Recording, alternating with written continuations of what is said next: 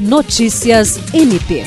O Ministério Público do Estado do Acre, por meio do Núcleo de Apoio e Atendimento Psicossocial, participou na última segunda-feira, 19 de setembro, da abertura da segunda semana jurídica da Faculdade Ayanguera, Unidade Rio Branco. O evento foi realizado no auditório da instituição de ensino. O evento abordou a temática Direito e Saúde Mental, atuação na defesa de direitos e articulação em redes.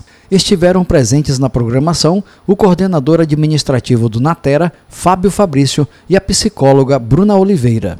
O evento ocorre de 19 a 26 de setembro.